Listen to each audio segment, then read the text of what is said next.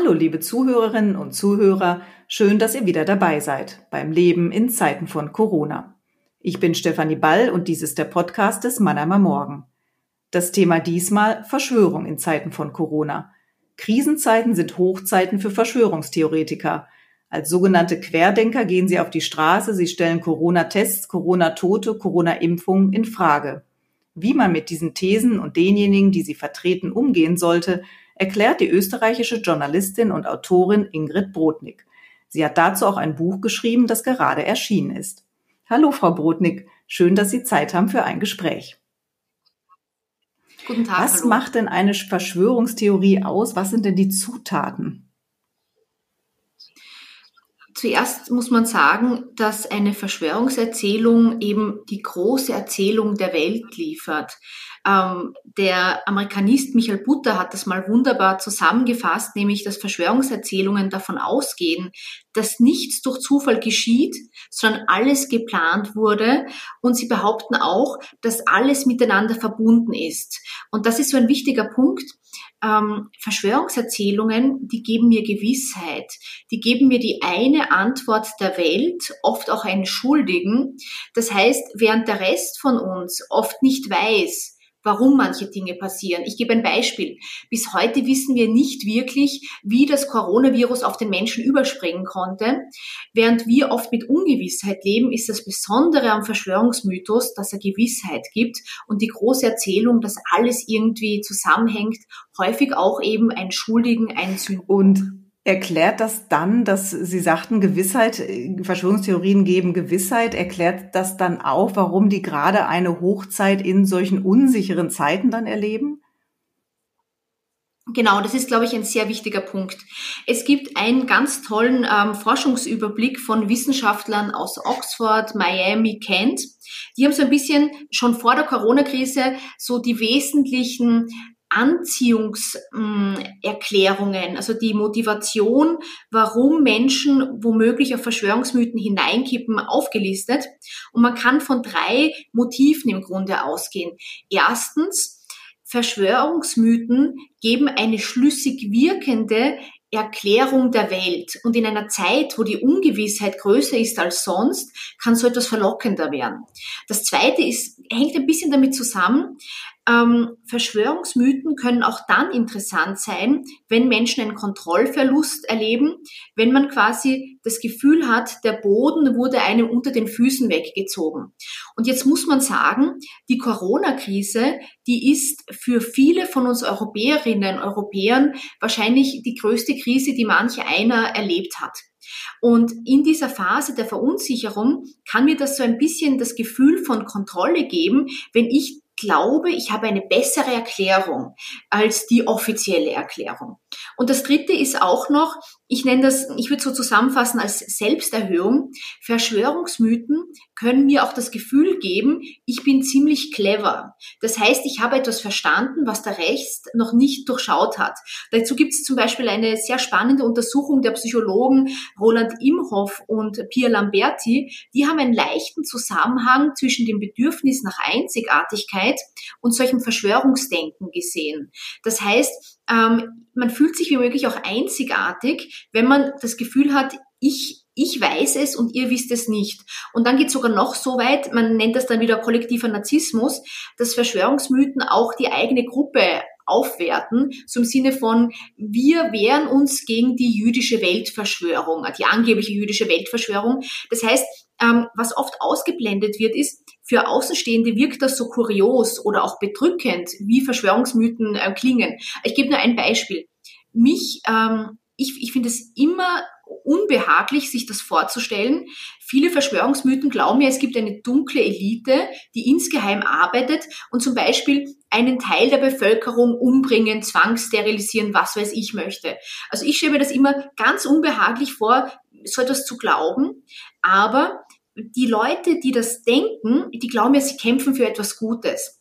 Und ich habe für mein Buch zum Beispiel mit einer Frau gesprochen, die heißt Anja Sanchez-Mengeler, die hat eine Zeit lang selbst solche Verschwörungsmythen geglaubt. Und ich habe sie gefragt, ob sie da in dieser Phase, wo sie davon überzeugt war, mehr Angst spürte, weil das ja schreckliche Erzählungen sind, oder ob sie mehr der Überzeugung war, sie macht etwas Wichtiges. Und sie hat zu mir gesagt, ich war wirklich davon überzeugt, ich tue etwas Wichtiges. Und ich glaube, das blenden Leute auf. Ähm, für uns Außenstehende ist das so seltsam, aber in einer ungewissen Phase kann mir das so ein bisschen ein, ein Gefühl von Halt, vielleicht auch ein Gefühl von ähm, einem Sinn in meinem Leben geben. Wenn wir dann auf dieses Beispiel, was Sie gerade aus Ihrem Buch genannt haben, äh, ich weiß nicht, ob man das daran erklären kann, sind das dann bestimmte Menschen, die ähm, daran glauben oder ja, stolpern die da plötzlich rein, also wie jetzt in die in dieser äh, Corona-Krise oder waren da schon vorher äh, Strukturen gelegt, dass sie auch schon immer vielleicht irgendwelchen äh, Thesen, die wir als krude empfunden haben, auch angehangen haben? Also stolpert man da plötzlich rein oder hat man auch eine bestimmte Mentalität, um an sowas zu glauben? Wenn man sich anschaut, ähm, wie sowas entsteht, dann sind das ich glaube, im Einzelfall muss man, ist es schwierig, auf den Einzelfall einzugehen. Aber in vielen Fällen kann auch tatsächlich eine persönliche Verunsicherung gerade eine Rolle spielen. Das gab es schon vor der Corona-Krise, dass zum Beispiel Leute ihren Job ver verloren haben oder der Partner trennt sich über, von einem ganz überraschend und plötzlich merkt man, dass Leute solche Erzählungen ähm, wiedergeben. Das heißt, das Interessante ist, der der Anlass oder der Moment, der mich verunsichert, der muss eigentlich nichts mit dem Thema zu tun haben und plötzlich gehe ich in diese Thematik hinein. Ich möchte das nicht verallgemeinern, aber ähm, ich glaube, dass unsere Gesellschaft vor der Corona-Krise auch ein bisschen ausgeblendet hat, wie, was für einen großen Nährboden es für solche Erzählungen gibt. Ich gebe nur ein Beispiel. Wir reden ja schon seit ein paar Jahren über Falschmeldungen.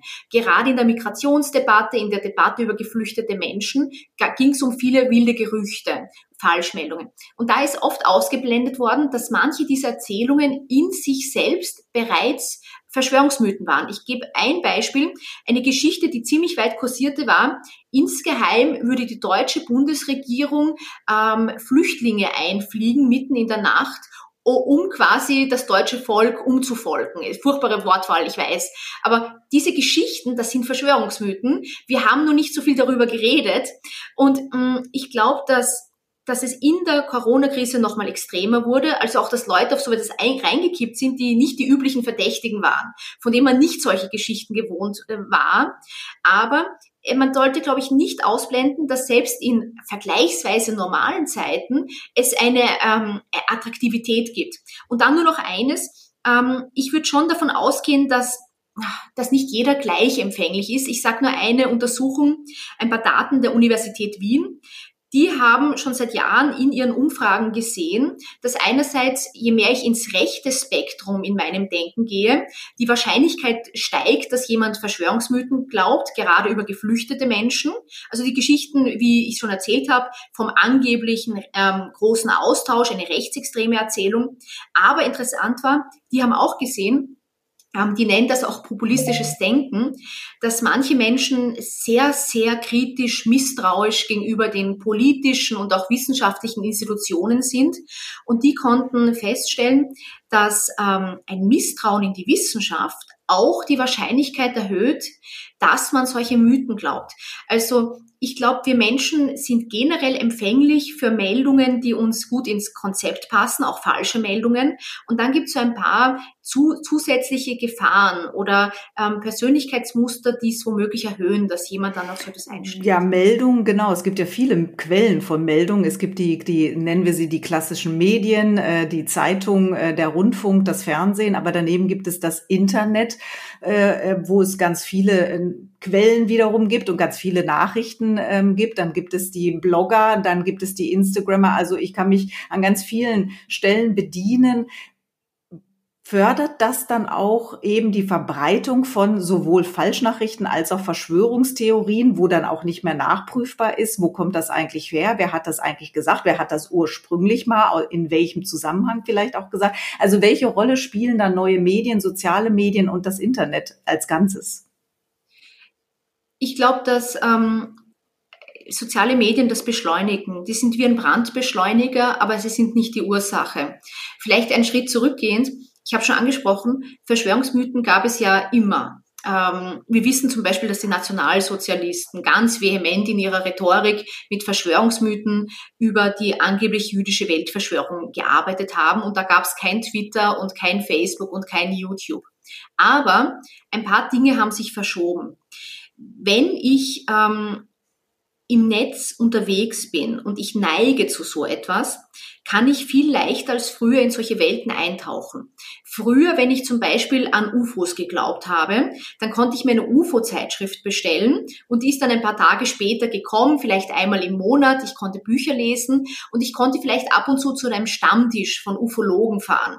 Aber ich konnte nicht jede Sekunde mein Smartphone aufmachen und in einer Gruppe mit Gleichdenkenden mich austauschen, wie schlimm die Verschwörung ist. Das heißt, es intensiviert sich, es ist leichter für alle von uns, äh, dass man sich mit Gleichdenkenden austauscht und das inkludiert Verschwörungsideologen. Und das Zweite ist, es gibt eine Globalisierung der Desinformation. Das heißt, ähm, diese, diese falschen Erzählungen, die reißen irre schnell um den Globus. Ich gebe nur ein Beispiel. Eine der wildesten und ich glaube auch gefährlichen Erzählungen ist ja QAnon. Das heißt, die Idee, dass eine dunkle Elite Kinder entführen würde, in Tunnels ähm, gefangen halten, ihnen das Blut absaugen und mit diesem Blut dann ähm, das eigene Leben verlängern würden. Das ist Teil der QAnon-Erzählung. Das geht aus von den USA, aber das glauben auch manche Deutsche mittlerweile. Und früher hätten sie das nicht so leicht geschafft, binnen kürzester Zeit solche Geschichten zu internationalisieren. Ähm, das ist das Besondere. Und dann kommt noch eine weitere Sache dazu. Das hat nicht rein mit der Verschwörungserzählung zu tun, sondern allgemein mit Fakes, mit Falschmeldungen. Wenn das, das Tolle im Internet ist ja, dass die Zahl der Stimmen mehr geworden ist. Und das ist in vielen Momenten positiv. Ich glaube auch, die meisten Menschen wollen fair und wahrheitsgetreu kommunizieren, aber ähm, die Gefahr ist, dass wenn die Zahl der Stimmen und auch der, die Anzahl der wilden Behauptungen zunimmt, dass wir Menschen dazu neigen, uns bestätigt sehen zu wollen. Das nennt man auch ähm, den Confirmation Bias, den Bestätigungsfehler, dass wenn eine Meldung mich bestätigt, weil es meinen Überzeugungen, vielleicht auch meinen Wünschen entspricht, ich eine Spur eher hinhöre. Und wenn mir etwas widerspricht, das nennt man den Disconfirmation Bias, dann tue ich es eher weg. Dann denke ich mir, ach, vielleicht ist die Person gar kein Experte.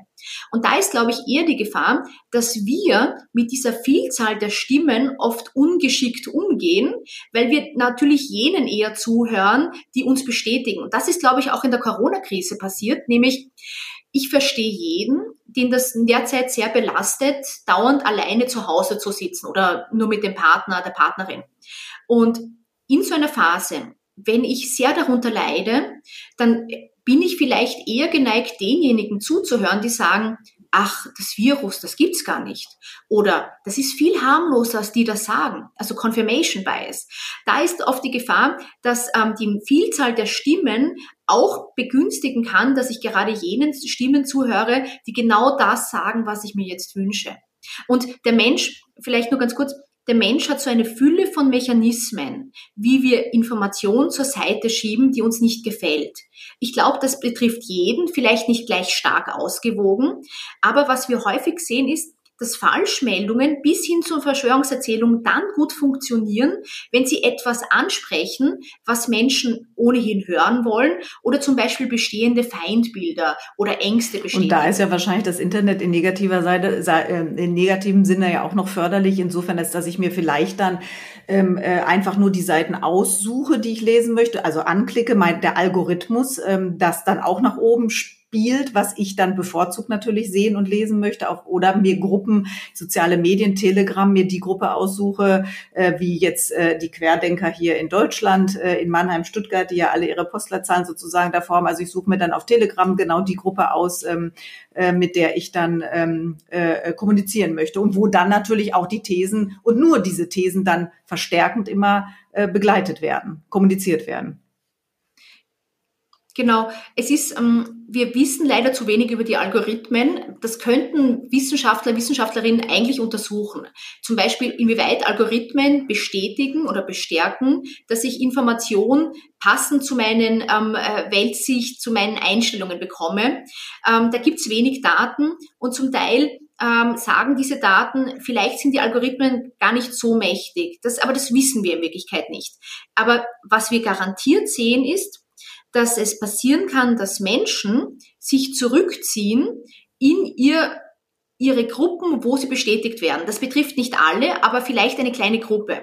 Und ich gebe nur ein Beispiel. Ich war auf einer dieser großen Corona-Demos in Berlin im August 2020 und ich war wirklich erstaunt, wie viele Menschen mir dann dort erzählten, sie lesen seit März 2020 hauptsächlich auf Telegram mit, in solchen einschlägigen Gruppen und dann sagen, dieses Coronavirus, das ist der größte Betrug in der Menschheitsgeschichte und auch total sich abschotten gegenüber allem, wo genau eine andere, also wo sie nicht bestätigt werden. Und da ist, glaube ich, schon die Gefahr, das ist kein Massenphänomen. Das heißt, das ist sicher nicht die Mehrheit in der Bevölkerung, aber die Gefahr ist, dass Einzelne sich dann extrem stark in solche Nischen zurückziehen und dann passiert das nächste, dass die zum Teil ähm, nicht nur online sehr stark eingegrenzt lesen, sondern dass die dann auch ihrem Umfeld es ziemlich schwer machen, weil die dann zu Leuten sagen, naja, du, du weißt ja überhaupt nicht Bescheid. Du bist ja auch einer dieser Mitläufer. Bis hin zum Kontaktabbruch. Weil ich möchte eines sagen, ähm, es ist oft die Frage, ähm, soll ich mit meinen Verwandten reden, mit meinen Freunden, Bekannten, die so etwas glauben? Ich glaube, tendenziell ist es gut, im Gespräch zu bleiben, aber das Problem ist oft sogar ein anderes. Manchmal sind es die Verschwörungsgläubigen selbst, die sich zurückziehen und die ähm, sich so schwer tun mit all jenen Sichtweisen, die ihnen widersprechen, dass sie entweder den Kontakt massiv reduzieren oder extrem aggressiv werden. Und das würde ich als totales Warnsignal ähm, sehen, wenn Leute ähm, sofort in eine beleidigende Ebene gehen im Sinne von, du bist auch so ein Schlafschaf und glaubst wohl alles, was die da oben erzählen. Aber das ist ja dann genau der Punkt und auch der Punkt äh, ähm, Ihres Buches, ja, der ja auch ein Ratgeber ist, ähm, was mache ich denn damit, wenn ich jetzt feststelle, ein Freund, ein Bekannter, ein Arbeitskollege bringt äh, solche Thesen auf den Tisch, es gibt gar nicht so viele Corona-Tote, schau dir das doch mal an, der Test ist ja gar nicht zuverlässig, impfen, wie kann das sein nach so kurzer Zeit? Eine Impfung, die kann doch gar nicht sicher und zuverlässig sein. Ähm, äh, ja, wie geht man damit um? Hört man sich das an? Hört man weg? Bringt man Gegenbeweise? Also wie begegnet man dann verschwörungstheoretischen oder auch nur Corona-leugnerischen Thesen? Also ich würde empfehlen, zuerst einmal nachzufragen, wie tief die Person das ähm, wirklich verinnerlicht hat.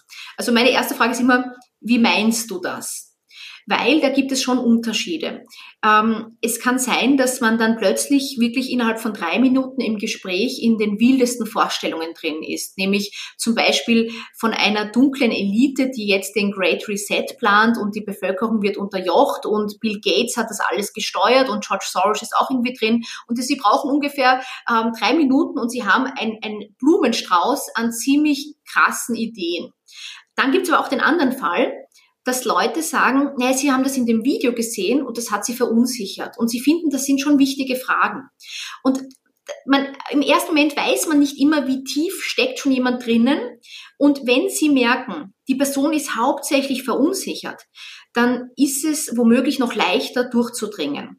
Ich gebe ein Beispiel. Das Thema Impfungen ist deshalb so schwierig, weil tatsächlich die Verunsicherung leicht ist. Da muss nicht jemand ein totaler Impfgegner, Impfgegnerin sein. Da reicht auch ähm, einfach so ähm, neugierig oder unsicher zu sein und plötzlich erzählt man Dinge weiter, die unbelegt sind. Eine der extrem häufig kursierenden Erzählungen äh, unbelegt, ich sage es gleich dazu, aber häufig kursierenden Erzählungen ist, die neuartigen Corona-Impfungen könnten Leute unfruchtbar machen.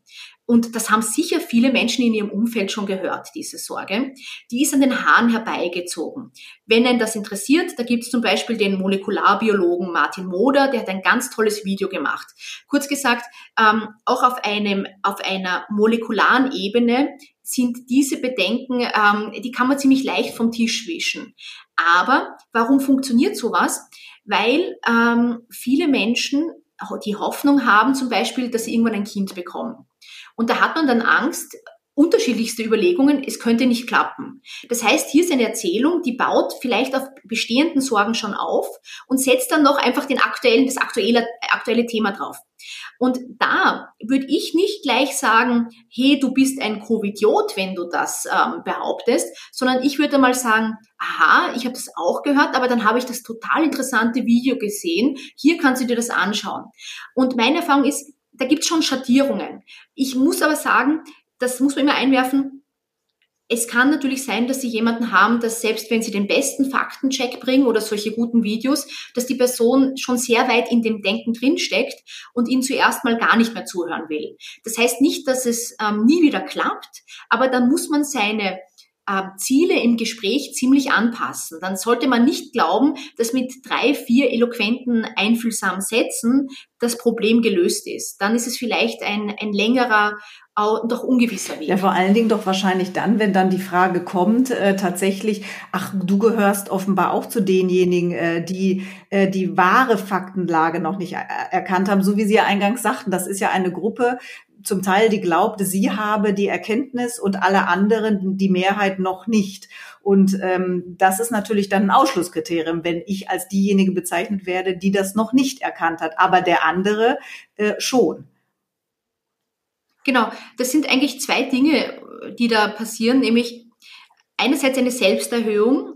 Ich habe es erkannt und du nicht.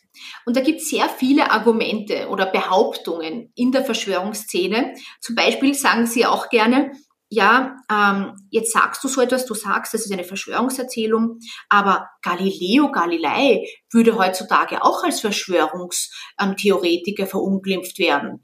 Und da wird suggeriert, ähm, weil Galileo Galilei als einer der ersten verstanden hat, dass die Erde um die Sonne kreist und nicht umgekehrt, ähm, dass, und dass ihm nicht geglaubt wurde, ähm, dass man quasi, dass ja die auch richtig liegen könnten. Nur, ich möchte kurz sagen, nur weil einem alle widersprechen, heißt das nicht, dass man so clever wie Galileo Galilei ist. Vielleicht liegt man einfach falsch. Aber das ist eine Selbsterhöhung. Man stellt sich schon einmal auf die Ebene eines totalen Visionärs und der aber dann verfolgt wurde. Es ist sehr viel Problematisches an solchen Narrativen drin, aber das ist das eine. Und das zweite ist ähm, dieses Argument, du bist auch noch verblendet. Oder mir als Journalistin wird oft gesagt, naja, du bist ja auch Teil der Lügenpresse, der Mainstream-Medien, was weiß ich. Ähm, äh, das ist, das ist wiederum ein self-sealing Argument, nennt man das im Englischen, ein sich selbst abdichtendes Argument. Das heißt, in der Erzählung durch von vornherein diesen Mythos so konstruieren, dass niemand mehr rankommt. Weil jeder, der mir widerspricht, ist entweder verblendet oder Teil der Verschwörungserzählung.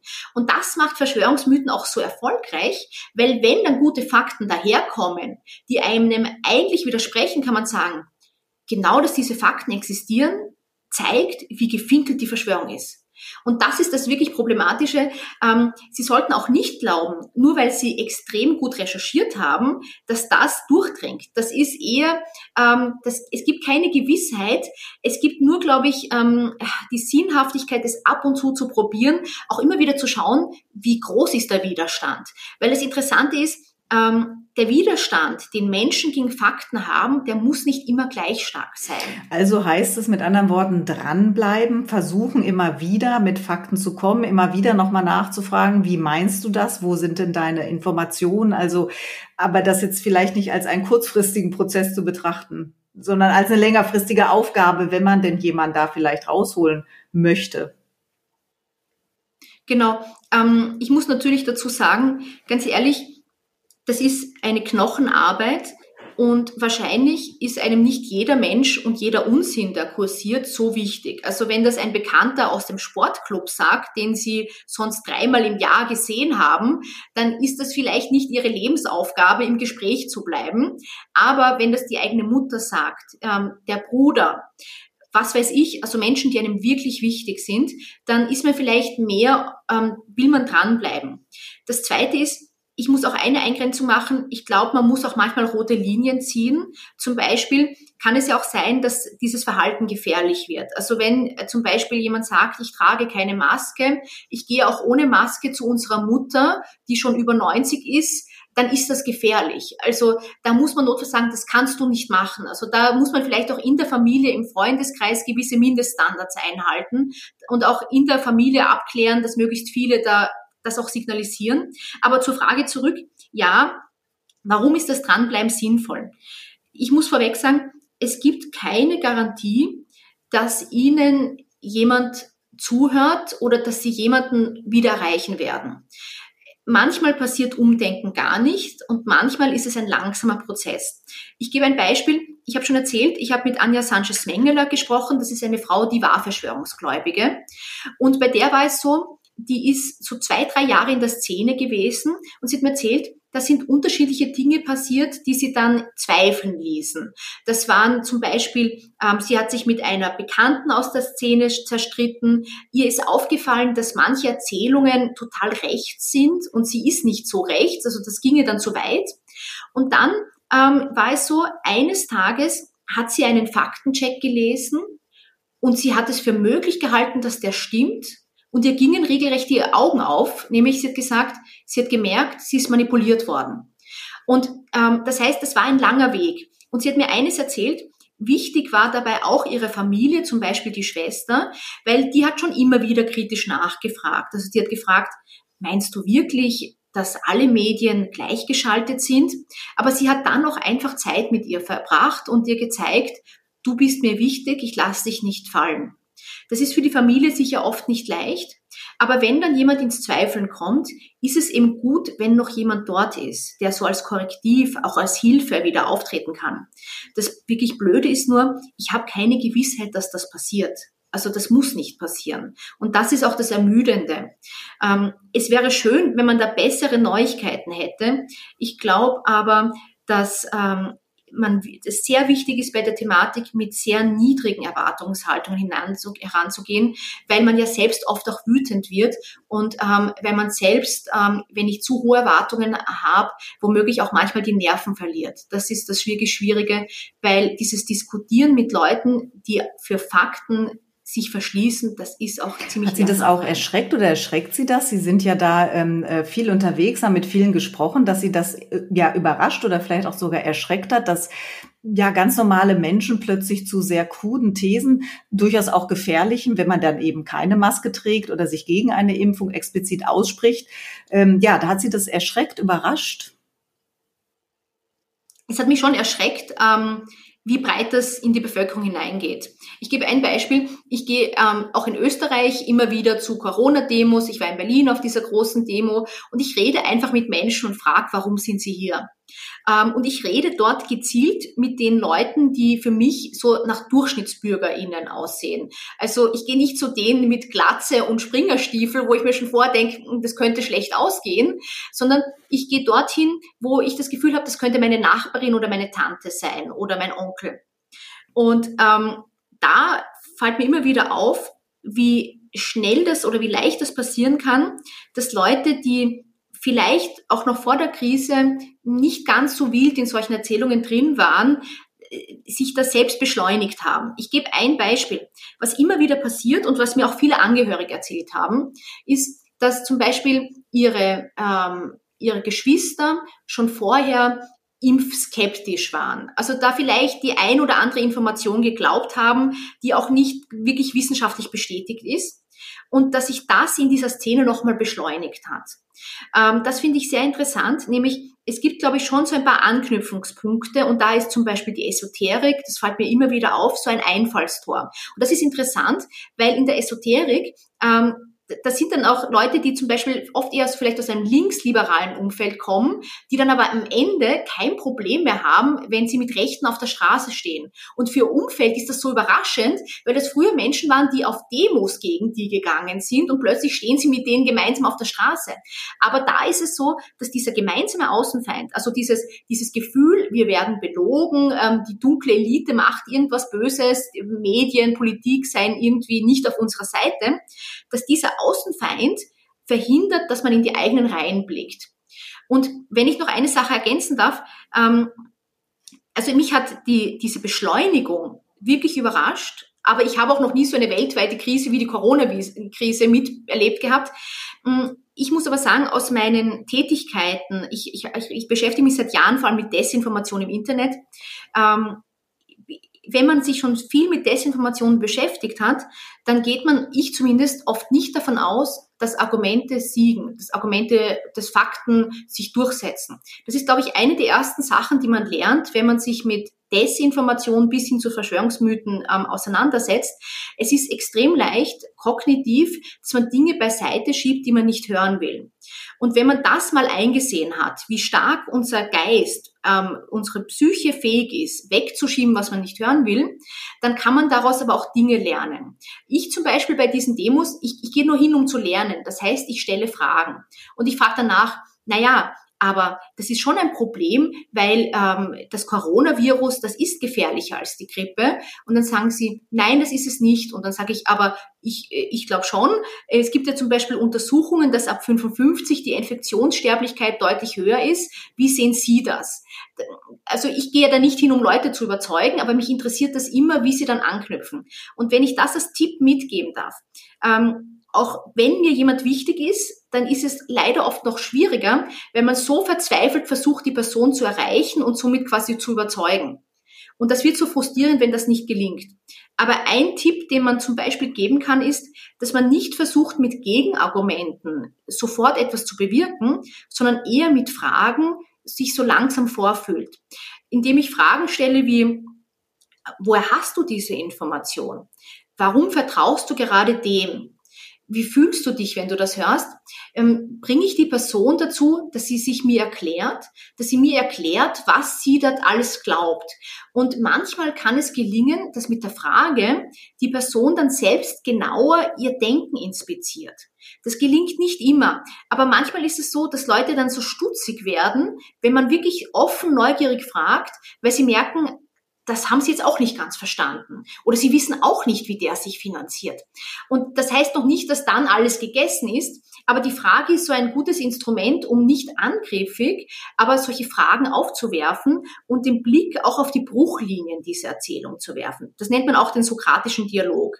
Und ähm, in diesen Gesprächen, was, was ich da lerne, ist, das ist interessant, das sind ja Menschen, die sind in anderen Bereichen absolut fähig, sehr rationale, ganz normale Entscheidungen zu treffen. Nur in dieser einen Frage tun sie sich schwer mit den Fakten. Und da glaube ich, ähm, da darf man nicht glauben, dass es ein Wundermittel gibt, aber vielleicht gibt es ein paar Kniffe beim Diskutieren, wo man sich selbst weniger schwer tut. Und selbst wenn man das ähm, kennt, ist es vielleicht schon eine Spur besser, als ähm, in diese Gespräche unvorbereitet hineinzugehen. Sie haben ja das Buch geschrieben, erschien im Übrigen im äh, Brandenstädter Verlag, jetzt vor, glaube ich, zwei Wochen oder so, Mitte, Mitte Februar, ja, ja, genau. genau. genau. Ähm, äh, wo man dann auch vieles nachlesen kann von dem, was Sie jetzt gesagt haben. Wie kamen Sie denn aber überhaupt auf die Idee, dieses Buch zu schreiben? Das war so schrittweise. Ähm, ich muss dazu sagen, ich beschäftige mich seit ein paar Jahren mit, ich nenne es immer die Debattenkultur im Internet, also die Frage, wie reden wir miteinander und auch den dunklen Facetten wie Hasskommentare, Desinformation. Und dann ist die Corona-Krise ausgebrochen und mir haben Menschen E-Mails geschrieben oder mich sonst wie kontaktiert, weil sie in ihrem Umfeld, in der Familie, im Freundeskreis plötzlich Leute hatten, die ziemlich wilde Geschichten weiter verbreiteten. Und eine Frage war auch, wie kann ich da antworten? Und ähm, ich habe mir gedacht, ach, ich, ich halte seit Jahren Workshops zu, auch zum, zum Diskutieren an sich aber ich habe das nie zusammengefasst. Das war nur so ein Grundgedanke. Und dann war eben Folgendes. Ich war auf Corona-Demos und habe das selbst tatsächlich schockierend gefunden, wie breit das in die Bevölkerung hineingeht. Also dass dort Leute stehen, die ein halbes Jahr vorher nicht für so etwas auf die Straße gegangen wären. Und dann habe ich mir gedacht, dass einfach, ähm, dass einerseits die Sachen, die ich seit Jahren behandle und durchaus auch ein paar neue Erkenntnisse, die ich dann auch noch zusätzlich recherchiert habe, dass man die zusammentragen kann. Weil ähm, es gibt schon Erkenntnisse aus der Wissenschaft oder auch Erfahrungen aus der Praxis, die mir so ein bisschen ähm, helfen können beim Diskutieren. Ich, ich gebe vielleicht noch ein Beispiel. Ähm, ich finde zum Beispiel den Zugang des wertebasierten Kommunizierens sehr interessant. Ähm, nur, nur das, um das kurz zu erzählen. Das Problem ist auch oft, dass wir beim Diskutieren ähm, die, die Fakten hinschleudern, wie wir sie sinnvoll finden. Also was wir finden, dass gute Argumente sind. Ich kann aber auch überlegen, sehr stark mich in die andere Person hineinzuversetzen und zu überlegen, welche Werte, welche Ängste treibt die Person an. Und dann die Stoßrichtung meiner Argumente stärker auf diese Wertebasis der Person zu stellen. Und das ist bei der Klimathematik erforscht worden. Ich erzähle es nur noch ganz kurz. Ähm, bei der Klimathematik war es so, dass, ähm, dass es ja Klimaleugner gibt. Also gerade in den USA und Australien, manche sagen, der Klimawandel ist eine Erfindung von irgendwelchen Wissenschaftlern, was weiß ich.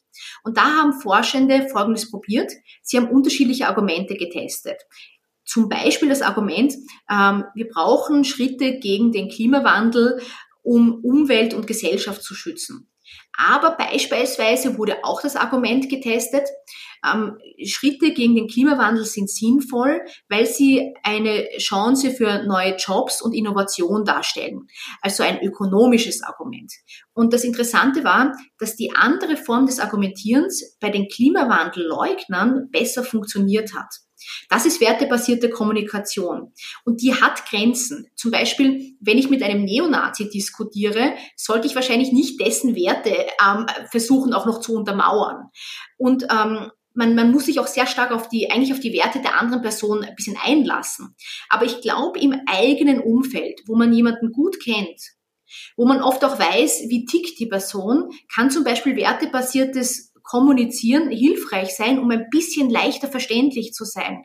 Auch das ist kein Wundermittel, die gibt es eben nicht. Aber ich glaube, ähm, wir alle oder viele von uns finden uns auch ab und zu in solchen schwierigen De Debatten wieder. Und da ist es gut, so ein, ein bisschen eine Trickkiste oder so eine, eine, eine Toolkiste zur Hand zu haben, was es für unterschiedliche auch ähm, argumentative Und das würden, gibt. finden die Leser dann auch in ihrem Buch ein bisschen so ein Leitfaden, wie man eine, eine Kommunikation führt, um äh, da vielleicht ähm, ja eine Handhabe zu haben oder einen Umgang mit Verschwörungstheorien, Corona-Leugnern zu finden. Genau, und ich muss sagen, ähm, ich, das wirklich Interessante ist, Manchmal hilft es sogar schon, ähm, selbst wenn ich nicht die perfekte Antwort habe, weil die gibt's oft nicht, aber manchmal hilft es auch schon zu checken, was da argumentativ gerade passiert. Ich gebe ein Beispiel. Ähm, sehr viele Falschmeldungen bis hin zu Verschwörungserzählungen Erzählungen bauen auf den gleichen logischen Fehlschlüssen auf. Zum Beispiel, das kennen manche, äh, gibt es das Argument, das Coronavirus, das kann ja gar nicht so schlimm sein, weil ich kenne niemanden, der am Coronavirus gestorben ist. Und ich muss dazu sagen, ich kenne auch niemanden, der am Coronavirus gestorben ist, aber ich kenne auch niemanden, der an einem Autounfall tödlich verunglückt ist. Aber ich gehe ziemlich stark davon aus, dass Autounfälle ziemlich gefährlich sein können. Und das finde ich so interessant. Das heißt, was ich hier gemacht habe, ist, ich habe einen Vergleich gebracht. Was das aber ist, das nennt man anekdotisches Denken. Das heißt, in meinem Umfeld habe ich es noch nie erlebt, ergo kann es auf der Welt gar nicht so ein Problem sein. Und das Problem ist, anekdotisches Denken, das passiert sehr häufig bei ziemlich schlechten Argumenten. Ein Beispiel, Klimadebatte wieder. Da gibt's auch immer wieder ähm, die Behauptung, wenn ein Winter sehr kalt ist, ähm, wie er ja jetzt bis vor kurzem noch war, da gab es extrem niedrige Temperaturen. Da gibt es manchmal die kuriose Meinung, es ist gerade so kalt, vielleicht findet der Klimawandel gar nicht statt. Das ist auch anekdotisches Denken. Ähm, da wird einerseits ähm, Wetter und Klima verwechselt, aber es ist eben auch anekdotisches Denken, weil nur weil es jetzt kalt ist, heißt es nicht, dass die jahrzehntelangen Messungen nicht mehr relevant werden. Das ist ungefähr so, wie wenn es dunkel ist und man schaut raus und sagt, ich sehe keine Sonne, vielleicht existiert die Sonne gar nicht mehr. Und ich glaube, ähm, wenn man solche Begriffe wie anekdotisches Denken, also solche Konzepte kennt, wo Argumente manchmal überzeugender klingen, als sie genau betrachtet sind. Also wenn ich weiß, wo es auch rhetorische ähm, Fallen gibt, in die man tappen kann, dann tue ich mir zumindest leichter, ihn nicht, mich nicht immer überfordert zu fühlen. Also zu identifizieren, wo man gerade in eine äh, logische Falle tappt, das ist auch schon ein, ein interessanter Moment. Was können wir denn vielleicht für die Zukunft lernen? Also der Klimawandel und die Klimaleugner werden uns erhalten bleiben. Die Corona-Krise wird dann vielleicht hoffentlich doch bald vorüber sein. Aber ja, was lernen wir vielleicht daraus in der Argumentation, im Umgang mit Medien? Medien, ähm, äh, wenn wir eben sehen, wie Sie sagen, äh, wie weit das dann auch reinreicht, so eine Corona-Leugnerschaft. Also wie wappnet man sich vielleicht oder was müssen wir im Umgang mit Medien, mit dem Internet lernen, damit das vielleicht nicht passiert und diese Fake News äh, eben nicht so sehr die Runde machen oder geglaubt werden? Ähm, ich glaube, dass was man zuerst mal jetzt lernt, ist, dass es ziemlich viele Menschen treffen kann, dass sie auf sowas reinkippen. Und ähm, ich würde generell als Empfehlung mitgeben, dass man auch wenn das unglaublich ärgerlich, auch ähm, manchmal verletzend ist, was dann kommt, dass man nicht die Nerven wegschmeißen sollte, weil die Gefahr bei solchen Diskussionen ist, dass man dann selbst, selbst auch aus der Verzweiflung heraus hämisch wird, sagt, red nicht so einen Blödsinn oder du bist jetzt auch ein Covidiot. Und wenn ich das mache, dann gebe ich dem Gegenüber geradezu die Erlaubnis, mir nie mehr zuzuhören, weil ich es ja so unfair behandelt habe. Das heißt, ich würde generell ähm, wirklich so mühsam das ist und auch kränkend, was zum Teil fällt, diese Lernen, dass man sich manchmal in der eigenen Emotionalität zurücknimmt, um das größere Ziel zu verfolgen, zum Beispiel jemanden vielleicht wieder zu erreichen. Und was dann die, im Umgang, was Sie ansprechen mit auch Medien und derartigen, ähm, ich glaube, ganz hilfreich ist auch, selbst wenn ich noch niemanden in meinem Umfeld habe, der so tickt, dann das kann ja sein, das ist ja gut. Ähm, dann kann ich aber helfen, dass ich und mein Umfeld geschickter werden, gar nicht erst darauf reinzufallen. Ich habe das Beispiel mit des anekdotischen Denkens gebracht. Das ist interessant. Ähm, da gibt's eine, einen Zugang, den nennt man Inokulation, Inoculation auf Englisch. Der sagt, wenn man Leuten Logik erklärt, also solche Tricks, solche rhetorischen Tricks, dann können die die auch in Zukunft erkennen. Und da ist meine Empfehlung, ich würde mit Bekannten und Freunden auch öfters drüber reden, was es für Unsinn gibt und woran man erkennt, dass das Unsinn ist. Weil ich kann die Abwehrmechanismen stärken. Also wir reden oft über Medienkompetenz. Das ist sicher wichtig. Ich glaube aber auch, dass Logik allein, ähm, die zur Inokulation führt, was bringt. Ich gebe nur noch ein letztes Beispiel. Ähm, es gibt auch in der Corona-Debatte ja Wundermittel, die empfohlen werden, die man unter keinen Umständen konsumieren sollte. Zum Beispiel ähm, Desinfektionsmittel. Chlordioxid wird zum Beispiel im Internet als Wundermittel verkauft, ist gefährlich. Das kann Ihren Magen, Ihre Speiseröhre, was weiß ich, ziemlich verletzen, verätzen. Ähm, das Problem ist nur, im Internet wird es als Wundermittel für alles Mögliche, auch Covid-19, angekündigt. Und ähm, die, die, die Überlegung ist folgende, vielleicht kennen Sie es auch, Donald Trump hat es mal gesagt, man könnte sich ja überlegen, ob man Leute nicht Desinfektionsmittel einimpft, ähm, um das Coronavirus quasi abzutöten, sinngemäß. Die Überlegung bei solchen unsinnigen Behauptungen ist, Desinfektionsmittel kann Viren töten, deswegen sollten wir es trinken oder Leuten einimpfen.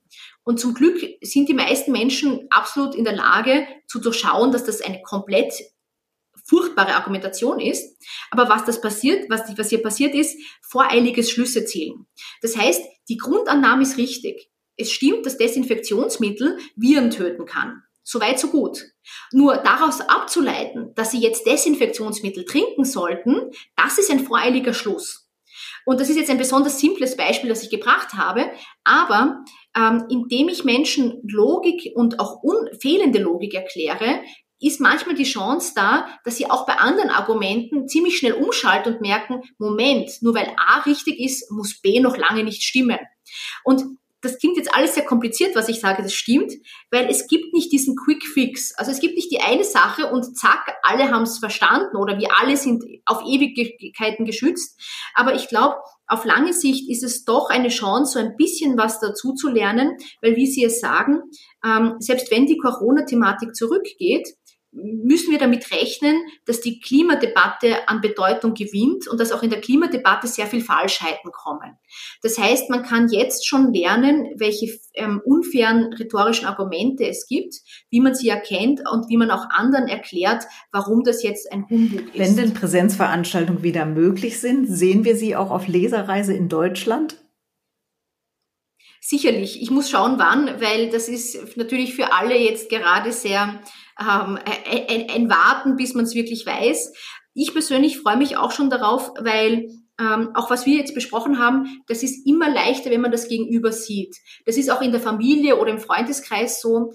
Derzeit kommunizieren wir dann ja meistens über irgendwelche Apps oder vielleicht per Telefon, aber es wird auch in Zukunft leichter, solche Dinge zu erklären, wenn man sich sieht, weil auch Dinge verständlich zu machen ist immer leichter, wenn man jemanden physisch vor sich hat. Also ich hoffe, dass ich dann auch über genau solche Fragen vor Ort, also werde ich sicher machen, aber ich weiß noch nicht wann genau. Ich hoffe auch eher früher als später. Frau Brodnik, vielen Dank für das Gespräch. Liebe Zuhörerinnen und Zuhörer, vielen Dank fürs Zuhören und bis zum nächsten Mal beim Leben in Zeiten von Corona. Gebt mir euer Feedback unter podcast.mamo.de. Folgt dem Manama Morgen auf Instagram und Facebook und natürlich abonniert den Podcast, denn das Leben in Zeiten von Corona geht erst einmal weiter.